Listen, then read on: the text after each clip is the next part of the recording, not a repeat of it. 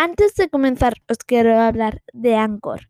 Anchor es una plataforma con la que puedes grabar y subir tu podcast, como por ejemplo yo ahora mismo. De hecho, sin Anchor no podría hacer este podcast. Anchor se encarga de distribuir tu podcast por Google Podcast, por Apple Podcast, Spotify y muchas más plataformas. Bueno, la pregunta del mes. ¿De quién está hecho Anchor? ¿Quién ha creado Anchor? Anchor está hecho por Spotify. Por eso también puedes tener tu podcast en Spotify. De hecho, a mí me encanta. Eh, bueno, tenemos más noticias. Em, bueno, además de esto, pues os cuento de que también podéis hacer vosotros vuestro propio podcast. Os creáis una cuenta de Anchor y ya está. Pero la cosa es, estamos en café con Ignacio.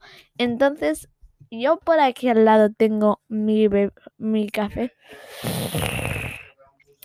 Ya habéis oído como bebía un poquito de café. Bueno, de café no, de un poquito de agua para porque he estado hablando mucho antes de, ponerme frente al micrófono, pero bueno, cogeos vuestro café o lo que queráis, que podéis coger cualquier cosa.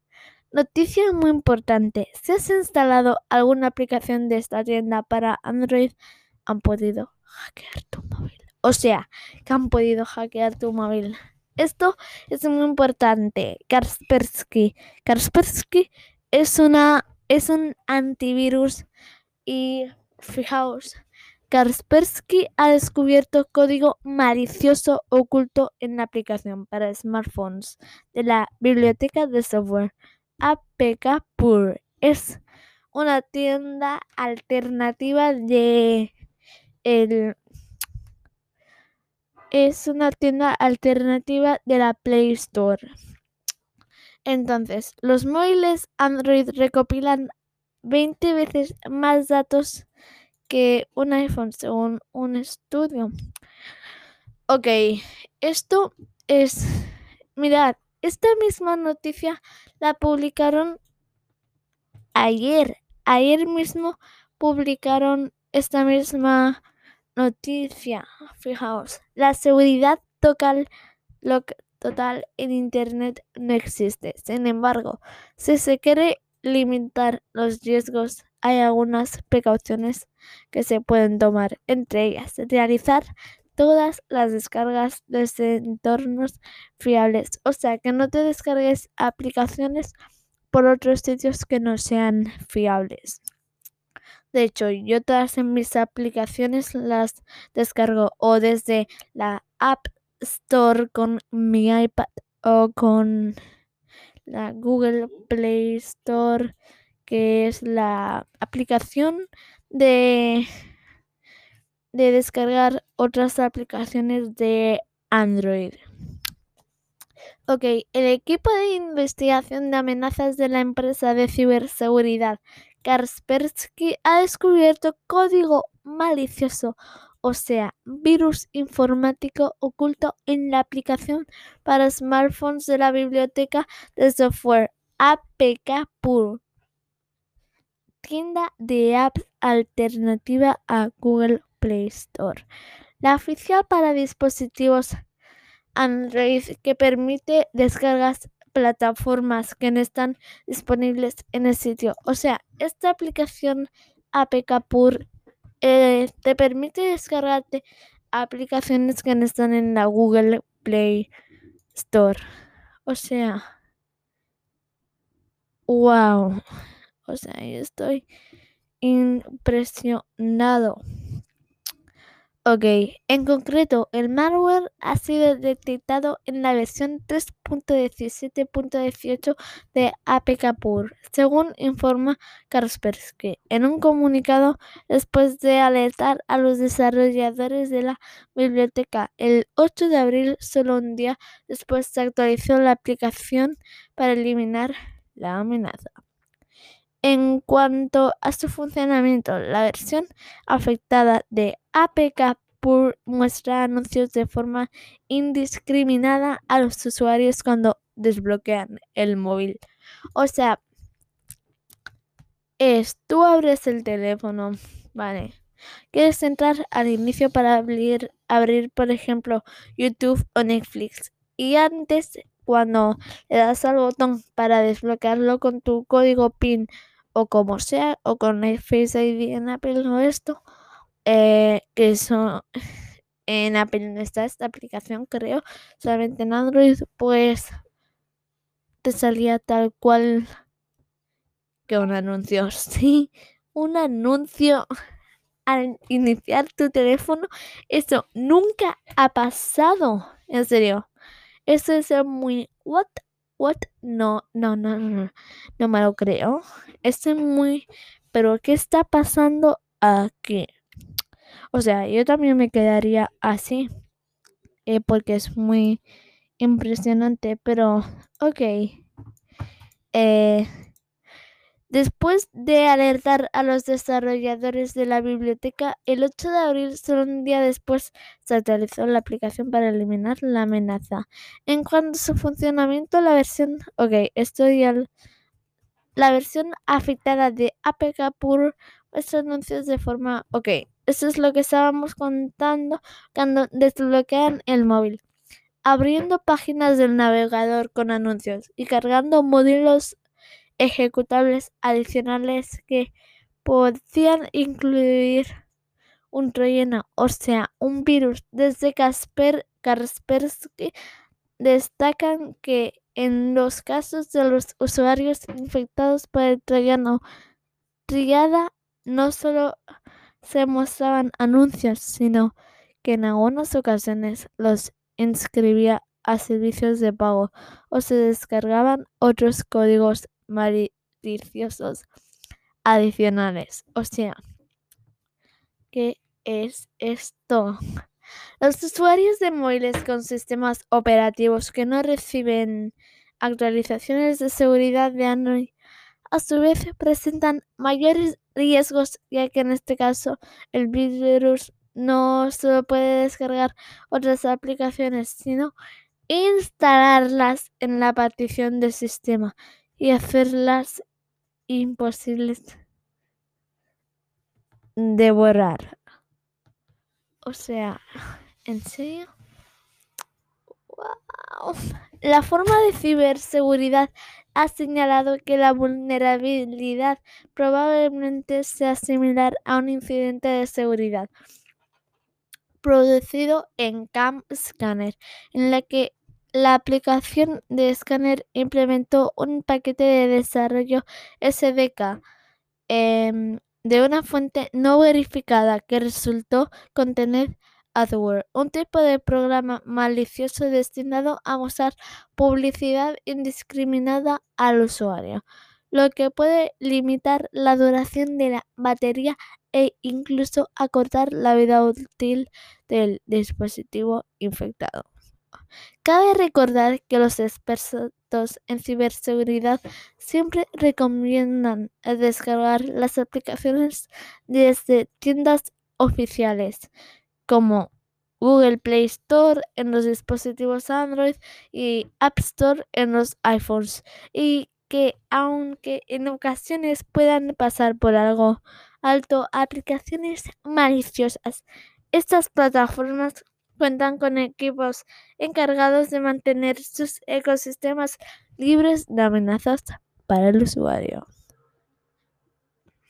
O sea, esto es increíble. Y esto ya sí que es aún más. Líquido hirviendo a 50 grados, el extraño método de Microsoft para enfriar sus servidores o sea, si Microsoft al principio hizo una prueba de meter sus servidores debajo del mar para enfriarlos, em, o sea, por si acaso, por si acaso le emitieron eh, un sistema de refrigeración líquida normal y corriente, pero eh, es para que se activara automáticamente. Pero no hizo falta que se activara porque debajo estuvo a la perfección y el dato curioso. Eso fue un proyecto. Eh, una vez acabó, no lo hicieron, pero pensaron, espera, con eh, así la antigua forma de que era sin utilizarlos en el mar, pues iba bien. Pues lo volvieron a hacer y siguen habiendo servidores debajo del mar. De vez en cuando los sacan, los, los limpian, quitan los datos, cambian los eh, discos duros y esto los, lo vuelven a sellar la cápsula, la vuelven a sumergir y encima ahora con un líquido especial. Wow, con esto del líquido ya sí que estoy impresionando. La temperatura máxima permite que los servidores operen con normalidad sin riesgo de que sufran daños por sobrecalentamiento. O sea, ¿en serio? wow, estoy impresionado con los avances de la tecnología. O sea, lo que estamos haciendo los humanos con la tecnología, avanzamos cada vez y cada vez más rápido. O sea, si un ordenador o un smartphone puede calentarse si se le da un uso continuado, imagínate la temperatura que pueden alcanzar los servidores de una gran tecnología, de una gran tecnología, perdón, dedicada al almacenamiento de datos. Microsoft ha dado recientemente solución a este problema, sumergiendo sus dispositivos en un líquido refrigerante que alcanza los 50 grados. A diferencia del agua, el líquido dentro del tanque de forma de sofá es inofensivo para los equipos electrónicos y está diseñado para hervir a 122 grados Fahrenheit y 90 grados por debajo del punto de ebullición del agua. Se explica en el blog de la compañía Microsoft. Microsoft ha comenzado a probar este método en los servidores de sus servicios en la nube Azure. La inmersión bifásica, como se denomina el procedimiento, permite a la compañía utilizar un líquido dieléctrico que no conduce electricidad denominado NOVE, creado por la compañía 3M, o sea, la, la compañía que crea las cintas de doble cara, esas, esas cintas tan comunes para las luces de tira LED y esto. O sea, wow que hierve a 50 grados centígrados para no dañar ningún componente. El objetivo es que los servidores mantengan una temperatura constante dentro de un circuito cerrado, en el que tras el enfriamiento y posterior ebullición del líquido, un condensador reconvierte el vapor en líquido para seguir con el proceso. El propio funcionamiento de los dispositivos es el que provoca el aumento de la temperatura del líquido, que retira el calor de los procesadores informáticos. La temperatura máxima de 50 grados permite que los servidores operen con normalidad, sin riesgo de que sufran daños por el sobrecalentamiento que produciría la ebullición de un líquido como el agua. Somos el primer proveedor en la nube que utiliza el enfriamiento por inmersión bifásica en un ambiente productivo avanzado el centro de datos de Redmond, Washington, Hudson Aliesa. En este momento, Centro Microsoft ha probado otras empresas ya han realizado este tipo de experiencias con refrigeración por líquido, ya que Intel utilizó el propio Novec para refrigerar un ordenador y SGE también ha estudiado su viabilidad. La propia Microsoft está llevando a cabo un proyecto llamado NATIC en el que sumergió un centro de datos en el mar de Escocia en 2018 para tenerlo cerca de núcleos poblacionales y favorecer el uso de energías renovables.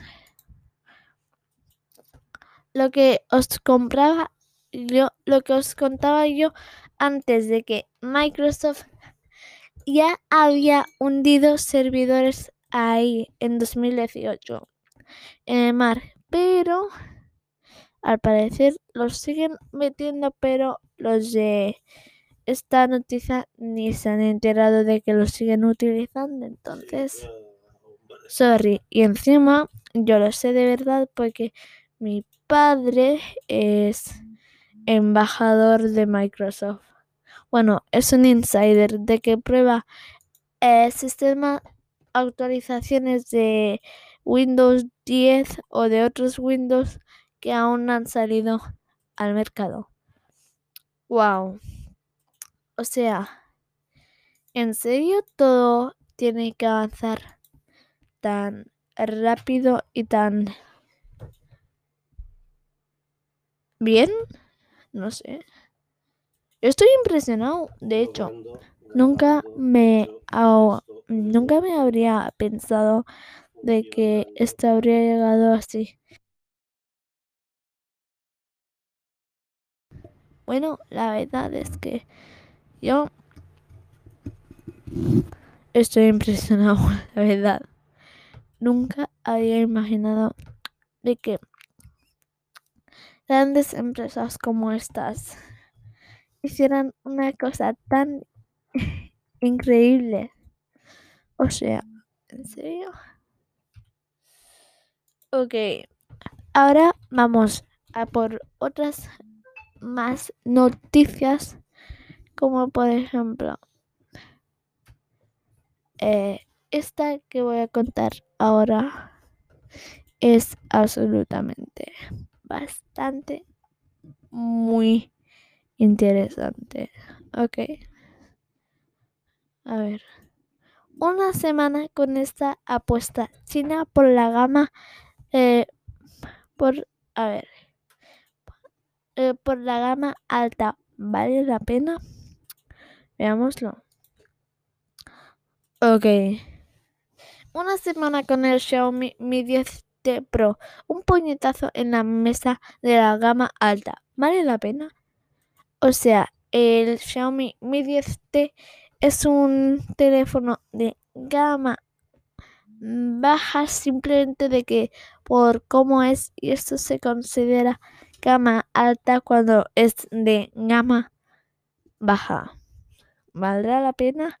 No sé. Pero de hecho. Ah, bueno, no. Esto mejor. Bueno, sí. Esto es interesante. El, el catálogo de teléfonos de Xiaomi en estos momentos es un puzzle de mil piezas. Hay un modelo para distintos tipos de consumidores. Para distintos tipos de consumidores. Cierto, distintos rangos de precios que van desde los ciento y pocos nombres y renombres que llegan a confundir. Uno de los últimos en hacer acto de presencia es el mito Mi 10T Pro, un terminal compatible con una, las redes 5G y un gran despliegue de potencia. Está a la altura. Ahora vuelvo.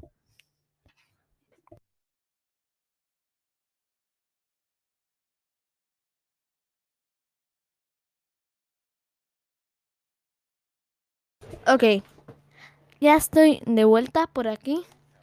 Entonces, ok, esta, esta noticia es, la verdad es que muy interesante, sobre todo para mí, de que soy todo un fanboy de Xiaomi y todo. De hecho, nunca me imaginaría que tendría eh, una noticia tan interesante sobre Xiaomi, la verdad.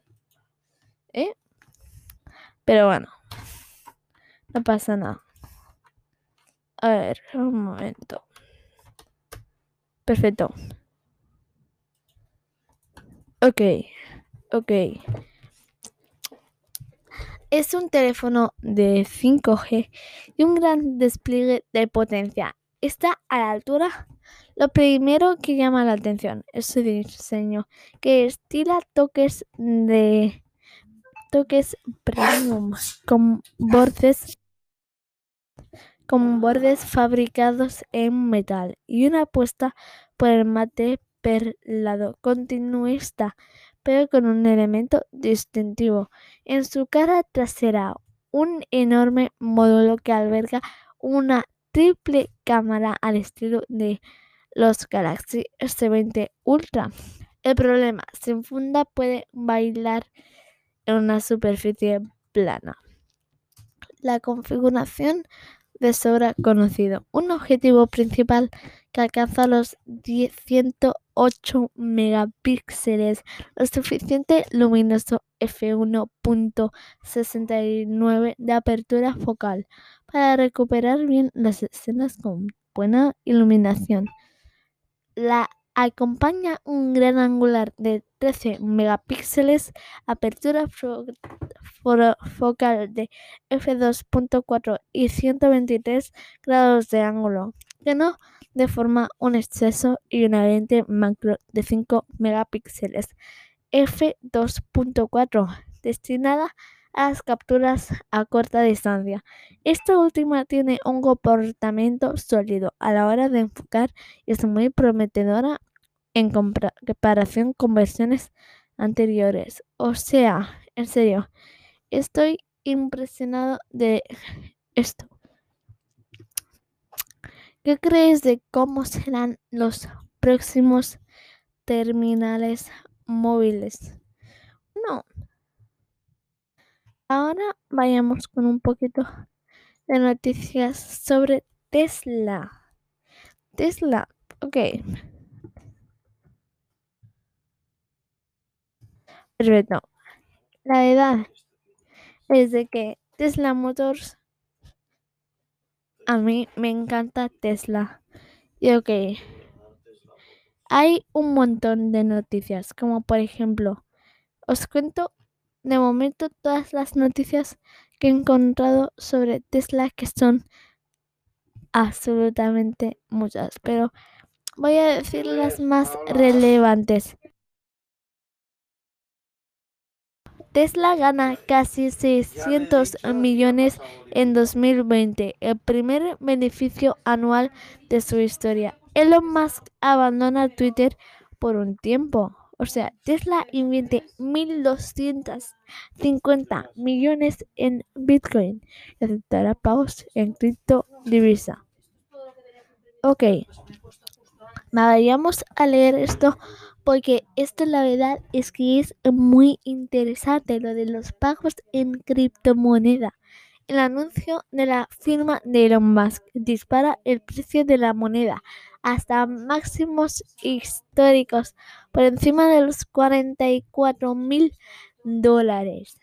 La compañía automovilística estadounidense Tesla ha anunciado este lunes que ha invertido, invertido 1.500 millones de dólares, unos 1.250 millones de euros en una compra de bitcoins.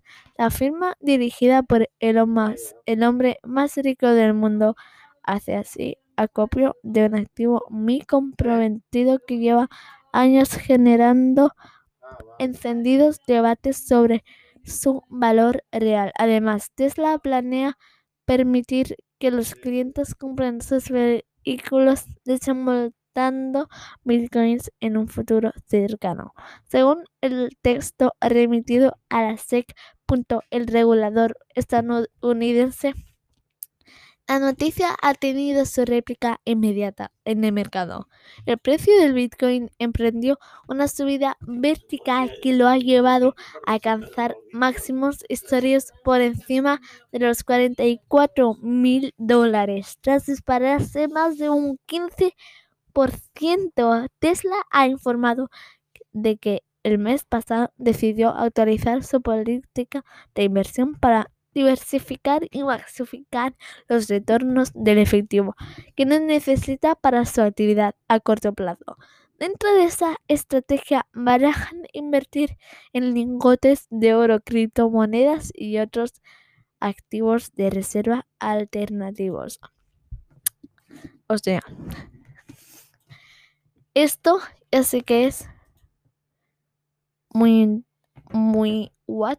Elon Musk, con una fortuna estimada en 1.082.900 millones de dólares, ni yo lo sé decir, unos 152 mil millones de euros según Forbes, una cantidad tan elevada como su capacidad de alterar los mercados desde el sofá y dio pistas de su ídolo con el Bitcoin hace 10 días, cuando sustituyó el mensaje de su biografía en la red social Twitter para por la palabra Bitcoin.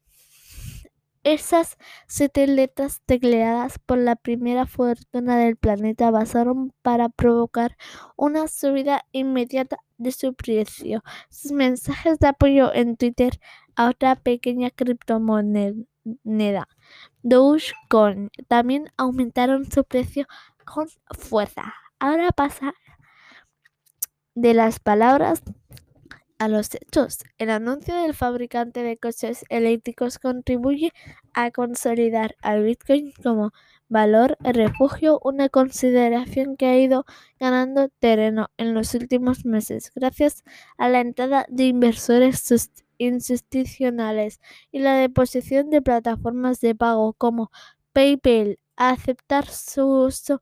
Este creciente prestigio no gusta a los reguladores del Banco Central Europeo.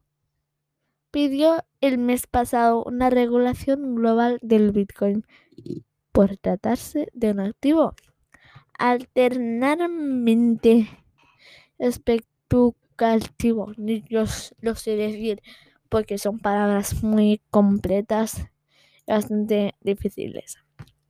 La firma de Elon Musk no desconoce los riesgos en el comunicado remitido a la SEC. Acompaña su anuncio en una larga advertencia que su decisión es arriesgada. Recuerda que los precios de las criptomonedas son muy volátiles, que su erupción es reciente y que si su adopción a largo plazo por parte de inversores, consumidores y empresas es imprescindible. Además, explican que el hecho de que no tengan respaldo físico y dependan de la tecnología expone al Bitcoin, al Bitcoin a ciberataques y a la obsolescencia tecnológica y que también puede verse afectado por futuras regulaciones. Si tenemos activos digitales y su valor disminuye respecto a nuestros precios de compra, nuestra situación financiera puede verse perjudicada, admiten. Al contrario, si el valor del Bitcoin sube, la empresa cuyo valor bursátil supera actualmente los 800 millones de dólares podría verse beneficiada por la fiebre inversora hacia la principal criptodivisa que ha sido inmune a la pandemia y en el último año se ha revolucionado más de un 250%. Los inversores han recibido mal de momento la nueva apuesta de Elon Musk. Las, las acciones de Tesla suben más de un 2% en el índice Nasdaq en los primeros compases de negociación. Y hasta aquí el podcast de hoy. Espero que os haya encantado. Y bueno, nos vemos en el próximo podcast de seguramente o mañana o de la próxima semana. Nos vemos y hasta aquí el café, mm, el podcast de Café con Ignacio. Nos vemos la próxima semana. Adiós. ¡Yuhu!